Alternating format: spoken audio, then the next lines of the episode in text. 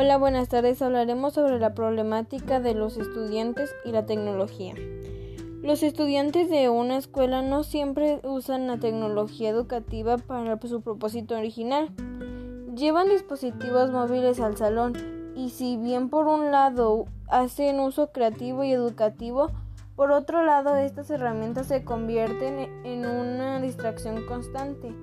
Así, algunas o muchas de estas tecnologías destinadas a ayudar al personal docente se vuelven dañinas cuando son puestas en manos de estudiantes traviesos.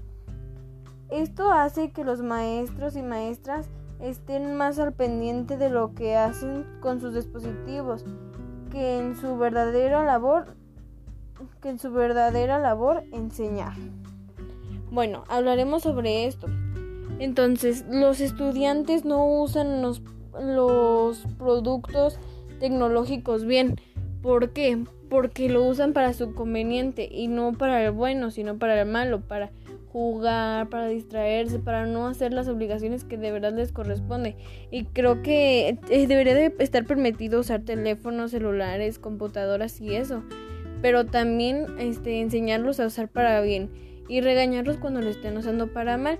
Creo que deberían de tener una sanción no muy fuerte, porque no creo que sea nada grave, pero no muy fuerte ni muy leve, que tengan una sanción para que puedan aprender sobre su equivocación.